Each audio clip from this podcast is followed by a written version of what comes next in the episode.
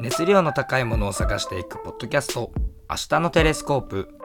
お送りするのはマンダラカーペットサルーンの慎太郎とよ三塚洋です。ろしくおお願いしますす。今回はフィルムカメラと最近のレトロフューチャーですはい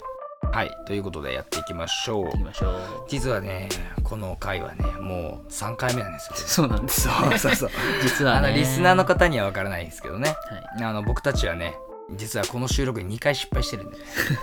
そうい。ね、いや急にね、ノイズが入る。ノイズが入るっていうねあ別にねあのこのラジオはあのすげえ何回も撮り直してるとかそういうわけじゃなくて、うんいつも一発撮りなんだけどうん。なんかこのフィルムカメラの話をするとなんか霊的現象なのか分かんない けど絶対ノイズが入るね、ね。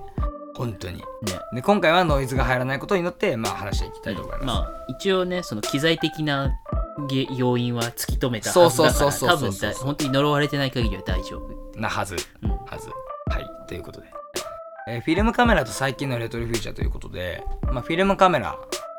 ていうね、えーっとまあその魅力とかいろんなものを語りつつ、えーまあ、そもそもフィルムカメラがなんか流行り始めたうん。ちょっとあのメディアに出始めたのってそもそもあの若者たちがそのレトロなものを愛し始めたりとかうんその辺りをコレクションし始めたりしたことが多分要因でフィルムカメラもプッシュされたんじゃないかと。うん。そうだかだらね。まあ何かが始まりかは分からないけど例えばそのレコードショップが売れたりとか、そうだね。うん、だからカセットテープ屋さんとかさうん。あのー今東京にあるけどさうんあったりとかあとはまあフィルムカメラでその映るんですがすごい買われたりとかうん。で映るんですで遊ぶっていうのがちょっとあのブームになったりとかうんなんかそういったものがもう多分5年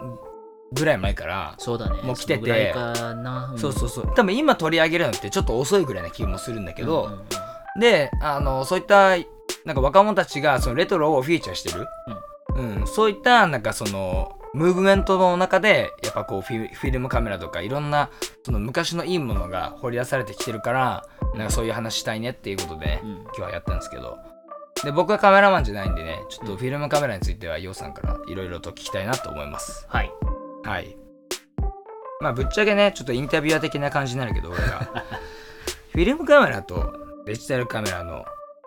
良さって何ですかうーんと、フィルムカメラの良さだよね。ああでねえどっねえちねえどっちの良さもあ言ーってえっとね比較あまあしてできるから違い違いかそう違いだね違いはいえっとね、まあデジタルの、まあデジタル一眼っはいはいて、どんどんさ、スペックアップしてって、どはんいどはんいはいその、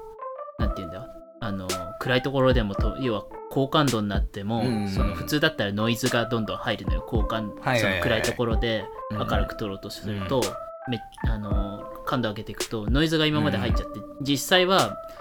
めっちゃその感度上げた時に、うんあの使い物にならない写真になっちゃうみたいなことが、はいはいはいずっとあったんだけど、うん今は本当にそういう風にしてもそのうん画像、そのカメラの中でのその画像処理っていうのうをんすごいちゃんとやってくれるようになったから、はいはいはい結構あの要はライトとか用意しなくても結構撮れちゃったりなるほどなるほどとか、まあ、そもそも画質っていうのがどんどん良くなってって、うんとかあのどんどんスペックアップしていったんだけど、うん多分もうこれプロこれ以上のスペック欲しいのってプロだけだよねみたいあなんかそれさそうなんかあのそうスマホのさカメラ競争とちょっと似てる感じするかなうんうんうんうんうも、んスマホもさなんかカメラがすごい向上してるけどさ、うんじゃあなんかその機能必要なそこまでのカメラ機能必要っていう感じうんのところまでもう来てると思うのね、うんスマホのカメラ事情ってうんそうだねかなり来たよねここ数年で一気にだからあの最近あの iPhone13 うが発表されたけど、うんまあちょっとなんかスペックとかいろいろ見てて、うんあのあ電池が長持ちした以外は別に12とかあってねうん、いらいらいらねえなみたいな感じって、ま、のが正直なところだったなるほどまあなんか別にナイトモードとかあるのあって、うんうんうんなんか画質綺麗になるよっていうのはわかるけど、うんいや別に使わんしなみたいなこっちがでもカメラスマホのカメラで言えば3年ぐらい前ぐらいかうん、ら、はもうなんかてっぺん来ちゃってる感じがいするはいはうんすごいその AI というかさその絵が優秀になって、その画像処理とかを勝手にやってくれるやつうんがすげえ頭良くなったっていうところで結構もう上まで来ちゃった感じはしてていそうだね確かにまあでもそれがそのデジタル一眼でもうん一旦来ちゃったのよもううんあのマジで不便な自由なく使えるみたいなはいはいはいところが来ちゃってう、んでだからなんだろうずっと画質を良くしよう良くしようでさみんなそれを求めてたんだけど、うんうんもう分からん っていうところわまからでんわな 来たっていうのもあって、これ以上どうすんねんとねそこを追い求めたところでうん別にもうな何もないよね多分はいはいなったと思うんだよ、そういううんところもあってなるほどねだからそこからの工夫がフィルムにつながるとあえてその味があるそなるのほどフィルムの写りっていう方が、はいはいあれなんかこっちの方が面白くないってなるほいどうなるほどそういう触れ方をしてきたのかなってういうんのはカメラだけ見ると感じる。まあ、あとはどんどんそのハイテク化していくことではいどはいんどん簡単にはなってくるよ。なるほど要はだからあのデジタルの一眼って、うんうんあのマニュアルその何教えられた通りにはいはい説明書通りにやれば誰でも、誰でも写真撮れるのよはいはい綺麗に。なんだけど要はそれって使い込んでいく楽しさがないっていうことだ,、まあなるほどねそう、んだからフィルムの場合はやっぱりそのうんうんなんて言うんだろうメモリをこう手動で合わせなきゃいけないとか、はいはいはいあのフィルムね写真撮るにしても一回一回フィルム送り、あのレバーでさ、ガッチャンってはいはやいるでしょ、ああいうのああいうギミックをやらなきゃいけないとか、はいはいはいあのものによっては露出系すらないなるほどねとかそういうのもあるからあの、うんまあ不便なんだけどうんただ趣味でやるじゃんほとんどの人は趣味じゃない。っ確かに確かて考えるとその方が趣味性とし趣味っていう意味では楽しいんだよ。になるほどそねのカメラを使うっていうのが、あの特殊な動作が必要だから、はいはいはいど動作というかルーティンが必要だから、その方が多分趣味としては受け入れやすいというか、なるほどフィットするのかなっていう。でなんかあとなんだろうほら映るんですみたいなさ、うんインスタントカカメラもちょっと流行ってるわけじゃん流でまああれも一種のフィルムなわけでさそうだね。なんかああいう流行り方っていうのはすごい若者の実はニーズに合ってるんじゃないかって振り返って思っててうん。っていうのもさあの、まあ、若者っては若者っていうかさあの、まあ、俺も結構もうそうなってきてるんだけどさ、なんかもちろんその例えば現像を待つのはもう待つのはとにかく嫌いな嫌いなのねうん嫌いなのもまああるんだけど、うんでもあのなんで、えっとデジタル一眼を買ったとして、うんじゃあそれをさ高い金で買ってさ、うんでそれのやり方を覚えてさうんそのさ時間がさすげえさあんまり家庭をかけたくないって人はさ、うんもうコンビニでさ映るんですとにかくパッて買ってさそれでさあのなんかいい感じの写真撮れてさ、ねで現物っていうこの何こう手にさ撮ることでさなんか余計さなんかあの感情がさわ湧くうん。感じそのそこのスピード感はあると思う。うん。なんだろう、あの、撮ってすぐ確認できないうんうんワクワクがあるのかもしれない。そうねそうねまあうんそれもそうだし、さっき言ったそのデジタル一眼と比べてやっぱ学習コストは低いんじゃんインスタントカあ、メそうラだっねて。。うん。圧倒もう的に低い。とりあえずもう巻いてパチ、うん巻いてパチで暗いところではフラッシュ焚きましょうねとか、うんもうそれぐらいじゃないうん。ねだからなんかそれがちょっと面白いのかなっていうのはあるかうん、うな、ん。そのスピード感がちょっと、うん。うん、っていうとこですねなるほどね。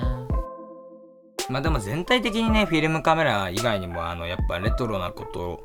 が好きな人はだんだん増えてどきてんどん増えてるよね。でもねやっぱりねあの音楽とか、うドラマとか映画は現代のものをやっぱりね中心に好きになっていくわけですよそう。ここばっかしはだって自分たちのさ、まあ、見ているさ映画のさあの、まあ、過去にさもうめちゃくちゃ例えば映画の話でするとさ、うんたくさんあるわけじゃんけどさ日常的に見てる映画ってさほとんどさ自分がさあの生まれてからの今今まで今までの今までのこのさあの期間の映画ばっかりを基本的に中心で見てるわけじゃんうん。うん、だからそこからずれたとしても本当に全体のじゃあ何パーセントですかって話なわけだからまあオードリー・ヘップバーンの映画見ようかなと思ってもそれってさ多分年に1回あるかないかぐらいで日常的に映画たくさん見て見てたとしてじゃあ週に1本見てるとしてじゃあそのうちのその、まあし年間50本ぐらいのうちあのレトロな映画って何個あんのって話そうだね。で。で,、まあでなんなら人生の2年23年間一時期バーって見たらあとはもう見なくなるわけじゃん。うん、まあっていうかそもそもさ映画館で見る映画っていうので言えば、うんそのタイミングに公開されてない限り見れないから、まあ見れないよね。そうなんだよねだから自分が生きてる時代の映画しか基本的にはその名画そうそうそ座ういちいち行けば見れるけどあのでもね名名画座だって毎回さいつでも自分が見たいやつをやってくれるわけではないじゃんじゃないね。そうだかうらんたまたま行けるところの名画座に、うんあの昔から気になってたあの映画うんが、うんこの期間やってるっていう、うんそういうあのマッチングがあってっはていはい見れるっていうだけだから、確かにそういう意味では、うん映画はねあんま来てないよねその映画はあんま来てな特い。別さ新しい映画とかにさその、うんレトロの波とか別に来てないよ来てないね。そう映画はちょっと違う気がする白黒映画ムーブメントとかあったらちょっと面白いけどね。ね面白いマジでうんなんかい意外と東京だったら結構やってたりするんだけどね、音楽はでも、あまあ、東京はね、東京は東京はだってメーカーさんも数あるからさ、もう田舎なんてさ、もうダメだよ。うん、田舎はかなり、厳しいよ。うん、地方だとかなり見るチャンスが、もう本当に自分で DVD 借りてきてとかうね、ん、やっぱ文化の、文化に触れる場が少ないかうらん、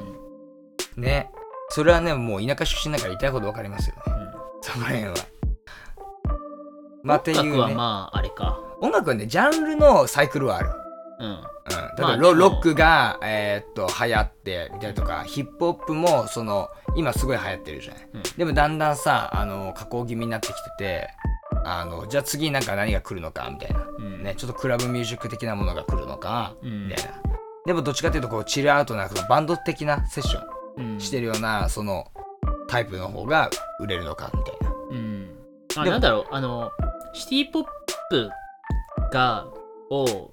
もう、うを売ろうとしてるっていう流れかな、あれは。人気っていうよりいは。やーまあねでもね売れてはないけどあの全体的なだからそういう売り方が今流行ってるじゃん。売り方がそうねまあ流行ってるといもう、もう、もうだい流行ってんじぶ経っちゃったけゃなどいかな。そう立っちゃったねそうだけど、そもそもさ最初最その当時そのは70年代とかかうらんできにそのシティ・ポップっていううん言葉ができたその当時からシティ・ポップって音楽ジャンルっていうよりは、あのしなんだろう商商業音楽のうん単語であって、うん、うんだから要は売るためのコピーであってそうだねでこん今も今のそのブームって言われてるそれも、結局それそれでしかなくて、はいはいはいそうだからただそれを今その業界が推したいのは多分このレトロフューチャーのそうだねこのはい今の時代の流れにあやかりたいからなんだよねはいはいうんでもなんかシティポップのブームはねちょっとね気持ちヒップホップのブームと似ててうんあの小規模そうだねうん本当になんかニッチな人たちっていうかあの、まあ、音楽好きな人たちが「おお来たね来たね」みたいなこのジャンそうだルね来たねみたいな話ができるぐらいでじゃあそっからなんかあのなんだろうななんかたくさんボコボコ増えてきてるわけじゃない、うんあのもちろんなんか多少は増えたうんそれシティポップ系をやってる人うんでもなんかあの多分個人的にはあの俯瞰してみるとその全体的にあのアーティストの熱量はクールダウンしていったなって感あーてかほとんどの人がシティポップをやろうと思って始めてる人じゃない、じじゃないねそれは言えてるね、うん、割となんだろう J ロックコーロックに近いところでそれをやってる人たちは狙ってる可能性はあるけど、ああそうねそれ以外はあのたまたまその自分たちの、その元というかさ影響を受けたのがその辺のそのシティ・ポップって言われた音楽たちと同じだったっていうだけっ確かにていうかんものの方が多いよねそれは言えてるかもね、だからそのシティ・ポップブームって言われてこう取り上げられることに自分たちも別にそんなにまあそうだろうねそんなにっていううんのがあるからなのかもしれないねその熱量っ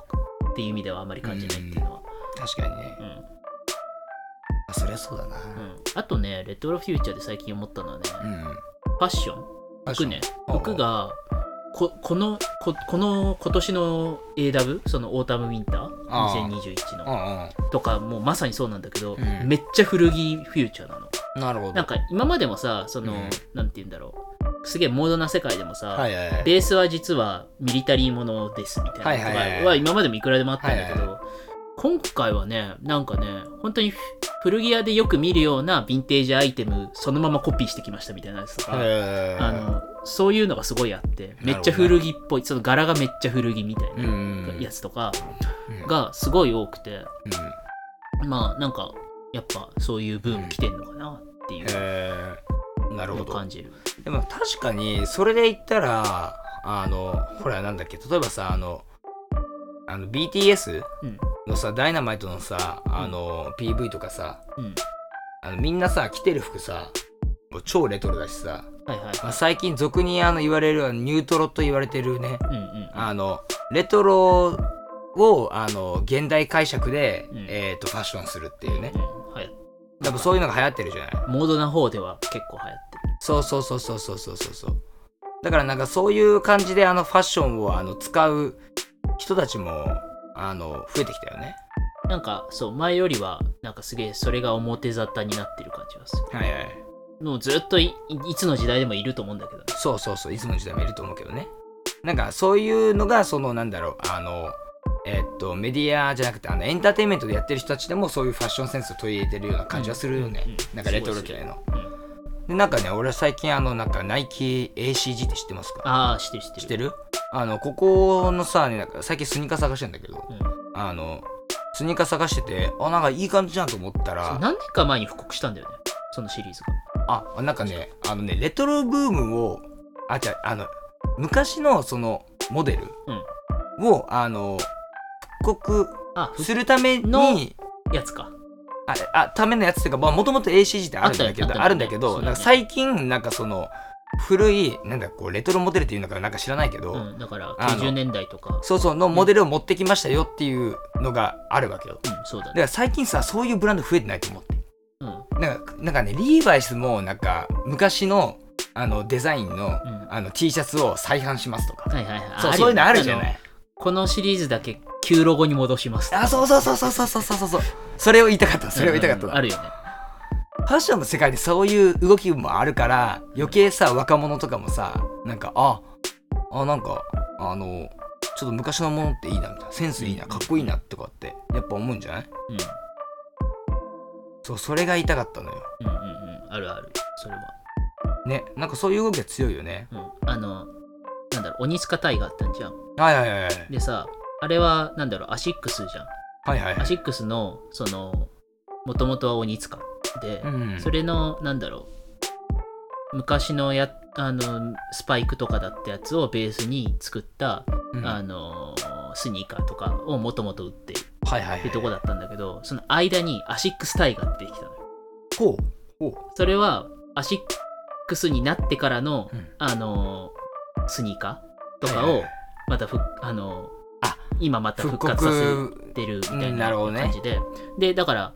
今のアシックスの1個前のアシックあのアシックスのロゴを使ってるの、はいはいはい、はいうん、となるほどかなそれもまさにそうだよねあー確かにそれは面白いねやっぱなんかそういうムーブメントはやっぱあるよねね確かにねだいぶあのフィルムカメラから離れてちょっとけけどどだいぶねファッションに行っちゃったからね、 うんねまあでもまあレトロをまあフィーチャーしてるっていうかちょっと怪奇現象がこう起きてるっていうかうんね、うん俺たちがこう生まれる前のやっぱ時代のそのファッションとか、あのその時に流行ってたこととかうんそういったものが売れてるっていうかあとネットフリックスのだ大体あの出してるドラマってなんかすげえ80年代感強いんだよね、うんストレンジャーシングスとかそうなのああうんもうまさにさとかあれあれねリバーデイルとかのそうあるんだけど、んそうなんかすげえなんかあなんかそっち寄せてんなって思うんだよねそうだよ結構、うねん、スタイルがだかうんうんらストレンジャーシングスなんてもうまあ80年代だからまあスマホがないよねうんうんあれ80年代だっけあ合ってるねうん まあでもなんかさ一一時なんか一過性のブームじゃない感じが最近してきて一周かと思ったのよ、その例えばさあはいはいあはのシティポップにしろ、はいはいはいそういうブームにしろ、いうんうんフィルムカメラにしろ、うんうんマジ一過性なのかなと思ってたんだけど、うんまだあんま廃れてきた感じはしないあ全然廃れてないねねなんかさ全然えっとなんなら2015年ぐらいそのぐらいかなぐらいになんかすごいすにわかに起き出してから明らかに意識されるようになってからなんかさ、まだ続いてるクールな趣味って捉えられるじうんゃうんんなんかえレコード持ってんのあ家にあんのえすげえうんみたいな、うんえいいないいなみたいないやあれで聞きたいわみたいなで話になれるじゃうんうんん今の時代って、まあ確かそうなんかそれ持ってるのがかっこいいしに、うん、なんかそういうところをこう自分でコレクションしてるっていうのがやっぱりなんかいいなってまあ確かにあれだねコレクションの対象として思ううんあのいいものが多いそうそうそうそれに何だろう結構まださ物自体はありふれてるからそうだね入手もそんなに困難ではなくて、だけど絶対あるとは限らないから確かにお宝感はあっで確かになんか距離感がいいのかもしれない、うんうんそのフィルムカメラもさフィルムカメラ屋さん行ったらさ中古カメラ屋さん行ったらまだいっぱいある、あるしなんだろう昔の原価と比べたらはるかに安い、確かにうんうんあのだから例えばなんだろうニコンとかのはいはい一桁台っていうのが要はうんフラッグシップ機で、はいはいはいその当時買おうと思ったらうん十何万とか20万とかうんうんもっとするようなやつうんばっかりだったんだけど、うん今ってもちろん状態とかにもよるけど、はいはいはいまあ、数万で買えるのよなるほどねだから別にさ学生とかでもさちょっとちょっとお金貯めたら買えるじゃない、はいはいはいはいそうだからそういう意味でも若者がとっつきやすいっていうまあそれはあるよまあね一番ううんん大きいよねっていうところですねまあやっぱりでもフィルムそのうん現像しなきゃいけないとか、うんフィルムを買わなきゃいけないとか、うんうんあの要は1枚にかかるコストっていうのは、うん多分デジタルで1枚写真撮るのの、うん撮った写真とうんうん十倍うんいや100倍ぐらい多分お金かかってるとは思うんだけど、確かにねそこがだけちょっとネックだけど、うんうんうん、でも月にさ、えっと映るんです1台ぐらいだったらさ安い方じゃないまあコスト的にはまあでも映るんです現像出すとねちょっと高いんだよ、あの普通にフィルム1本出すの現像はねなんかデータでもらうと安いけどさあうん現像は絶対するそれをあそっあかそっかのプリントでもらうのか、うんデータでもらうのかあれそうそうでもなくない値段えっとねあだからフ1500円とかィルムで出す時と、まあもちろんお店によるんだけど、うんフィルム1本こうやってポンって出す時と、うんあのあ映るんです単体でで出す時時とかねだとちょっと値段違ったりするあそれも違うんじゃない同じでやってくれるところもあるかもしれないけど、うんいやなんかなさそうだね そう考えるといやいやなんか映るんですそもうで高もいイちメょっーとジある高い、そううんだから、あのーなんだろう映るんですっていうフィうん富士フィルムが出してる、うんあのーうんなんだろう簡易なカメラじゃんそうだそうねそうね富士フィルム以外でもやってんのよあれって同じようなことはいはいはいはいあのコダックもやってるし、はいはいアグファとかもあった気がするうんし、カメラさんにあるよね結構結構ね、うんその街のカメラ屋さんとか行くとね、うん何種類もあったりするのうんメーカーが違うやつはが、いはいはいでほ結構その中でフィルム入れ替えれるやつがあったりするのよああ面白いそれはそうだからへそれでやった方がフィルム1本の単価っていう意味ではえなるほどねあのそう1本分の単価っていう意味では安くなると思うあ継続的にやるんだったらそっちの方がいいかもその方がいいとあ面白い面白い、うんそっかそっかなるほどあの、そう、その、ガガチのカメラ買わなくてもね。まあなでるほもどねガチって言われても、そのなんだろう、コンパクトカメラもあって、フィルムだって。うんうん本当にちっちゃい、うんうんあの多分ススマホとかよりも手のひらに収まるような、うんあの割と操作も簡単なうんカメラ要は、うんうん多分昔の家族向けみたいな感じのうんフうんィルムカメラも実際いっぱいあって、うんその辺って結構そのものにもよるけど修理が簡単だったりするから結構修復されて今もカメラ屋で売ってたりするんだけえど、ーそういうのとかだとうんほんと1万とかで買えるのよ。ああなるほどねで、もちろんレンズは圧倒的にいいレンズ使ってるのがほとんどだから、うんあのあとはその、何うんフィルムカメラうんならではのレバーがあったりとか、なるほどねこうバカって後ろ開けて、フィルムキュッて入れて、うんガチャンってやって、セットするみたいな、そういう儀式も楽しめるっていう意味では、うんうんそれもそっちに移行するのもお得かもしれない。あのなるほどねおと対してお金かけずに、うんフィルムをより楽しめる。実家にキティちゃんのやつあったよ あないわかるでしょイメージできる でしょわかるわかるうんうんなるほどなるほど、うんうんうんまあ、そういった楽しみ方もありますよあるねね本当にあとなんかありますかあとね、フィルムね。フィルム、でもやっぱ減ってってんのよ。こう減ってってる今ブーム来てるから、うんフィルムとか売り上げ上がってんのかなと思いきや、別にそうそこまででもないみたいな。そこまででもあ若干上がって足し足るのかなしになってるぐぐららいいかちょっ若干ね、みたいな感じで。だから、やっぱりなくなっていくフィルムっていうのがいっぱいあって。特に富士はもうこれ以上フィルムやる気ないんだろうなって感じがすごいしする。ちょっと頑張ってほしいですけどねだって俺がフィルム始めて4年ぐらいい経つんだけど、うんもう何種類かフィルムなくなったもん。知ってるなやつるほどなるほどで、値段も上がってる、すごい。あー値段が上がられるんだすっごい値段上がってる。でもさなんか話今日聞いてて思ったけどさ、うんなんかさくる古い車ってさ壊れたらさ「いやもうあのパーツ製造してないんですみません」とかはいはいはいああるじゃない、うんけどさなんかレコードのさあの機器とかさ、うんあのフィルムカメラのさ修理とかってさいまだにできるじゃそうね。んそのあたりのさね機材の修理はさうん。なんかそれもあのある意味ちょっとブームのあの支えになってたんじゃないかなと思ってて、あの古いあのバイクとか、うん古いあの車とかをさ好きでさ買ってさ乗ってる人いるじゃないいるね。いるけどさめちゃくちゃ金かかるしさうんぶっ壊れたらさね、まあ、終わりのやつもあるわけじゃん中にはまあさ、まあまあ。もう仮にまあなんかあのちょこっとあの事故っちゃってうん。パーツがもうなくなってみたいななくなってからもう使い物にならなくてみたいなそしたらもうなんかそれ以降乗れませんみたいな修理できませんとかうん、もしかしたらあるじゃないあるね。ね、まあ、単純にそのサポートがないっていうかさうん。でもなんか今だとなんかフィルムとかだともしかしたらカメラ屋さんに行ったらさ直してもらえたりとあかのさそう、直せるおっちゃんとかいたりするんだけど、うんその、要は、今言ってるフィルムカメラってほとんど80年代以前のカメラの話なの。なるほどなるほどもちろんそれ以降のフィルムカメラもあるんだけど、うんそれ以降のフィルムカメラって今の電子機器と同じで、うん電子パーツがいっぱい入ってるから、へー要はそのパーツが壊れたら、か替えがあればいいけど、替えがなかったら、あそこは終わ同りじってないんうだなそうるほどねそうそういうのがあるのよなるほどなるほどだけどその70年代とか、うんうんそれぐらい古いカメラになってくると、うん要は電子パーツっていうのは大してないのよ。なるほほとどんど機械なのね。なるほどねそうだから手で巻いたりとかそガうチそうそうだかャガチャらってちょっとあの機械いじれる人うんあパーツの仕組みとか分かってる人だったら修理ができる、なるほどそううんだかわら復りや活すいささせることができるはいはいはいそうだからなんだろう車もそうだよね、うんあのヴィンテージって言われる車は、うん要は中身がすごい単純だから、うんあとバイクもさ基本,、うん基本的に機構がすごい単純だかはいはいらはい直せるのよ簡単に割とだなけるほどどね例えば2000年入ってからの車とうんうか、んそういうカメラもそうだけど中途半端なのね中途半端なところだと、まあ、気候とかもそういうのが全部、うんそういうなんだろうもう専用パーツとかいっぱいあったりするから、はいはいはいはいその辺はあのメーカーがもう修理やめちゃったら直せないみたいなやつなるほどはね結構ある